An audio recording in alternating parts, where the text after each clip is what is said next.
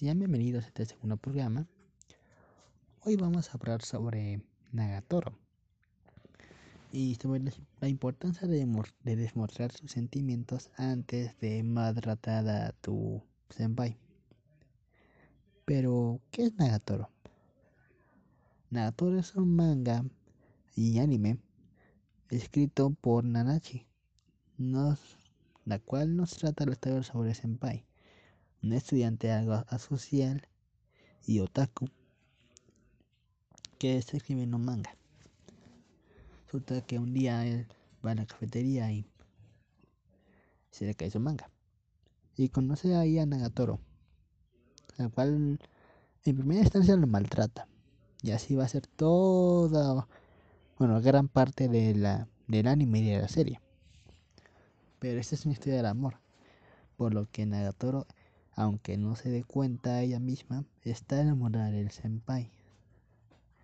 Y esto se puede comprobar porque cuando una de sus amigas intenta, tocar el pelo, ella lo detiene. Cuando las cuando la misma amiga intenta darle con un golpe en la cabeza, ella la detiene. O sea, Nagatoro es muy celosa. O sea, es como el tipo de que, o sea, yo soy la única que puede tocar a Senpai, pero si alguien más lo toca, la voy. Esa es su última comida. Es lo que quiero pensar. Pero sus amigas son. Para mí me, me gustan mucho. Una de ellas es Gamo. Gamo anima a Nagatoro y a veces la molesta con el senpai.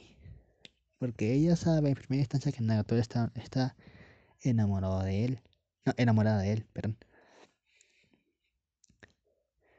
Y generalmente siempre hace referencias de, su novio y todo eso. Otra de las amigas que a mí me agradan mucho personalmente es Yossi. Aunque, aunque casi no habla por su cuenta porque lo único que hace es repetir la última palabra de las oraciones. Como que se me hace un personaje o muy bien planteado. Bueno, según mis términos. Bueno, actualmente la historia se está centrando, bueno, en el anime está, está en la parte en donde Sakura lleva la cita al senpai y nada, todo obviamente se pone celosa.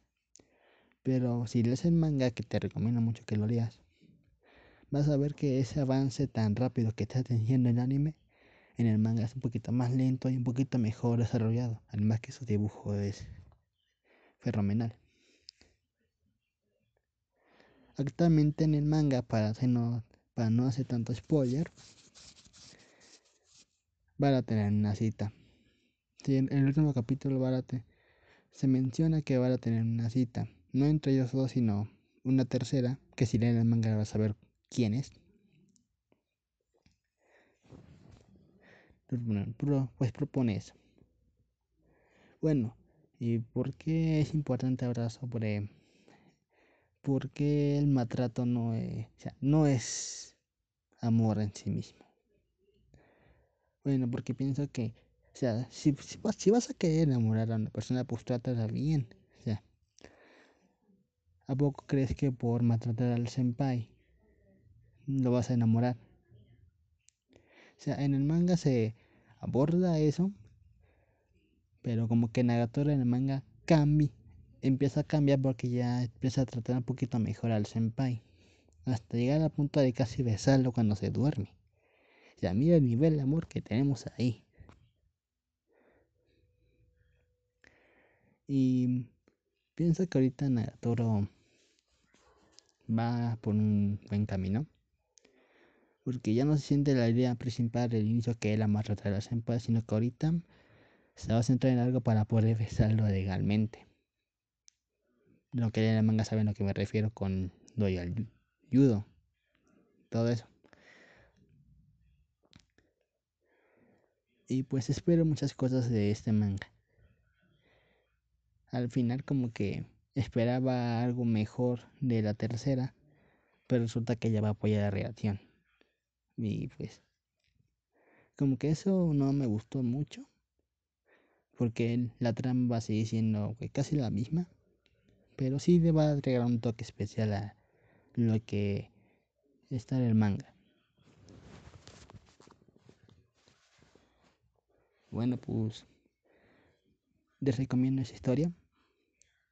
Es algo totalmente diferente a muchas historias que son muy clichés. Y pues espero que les haya gustado. Compártelo con sus amigos. Si quieren escuchar más episodios, no así improvisados, sino ya un poquito más planeados, síganme. Bueno, por mi parte es todo. Gracias.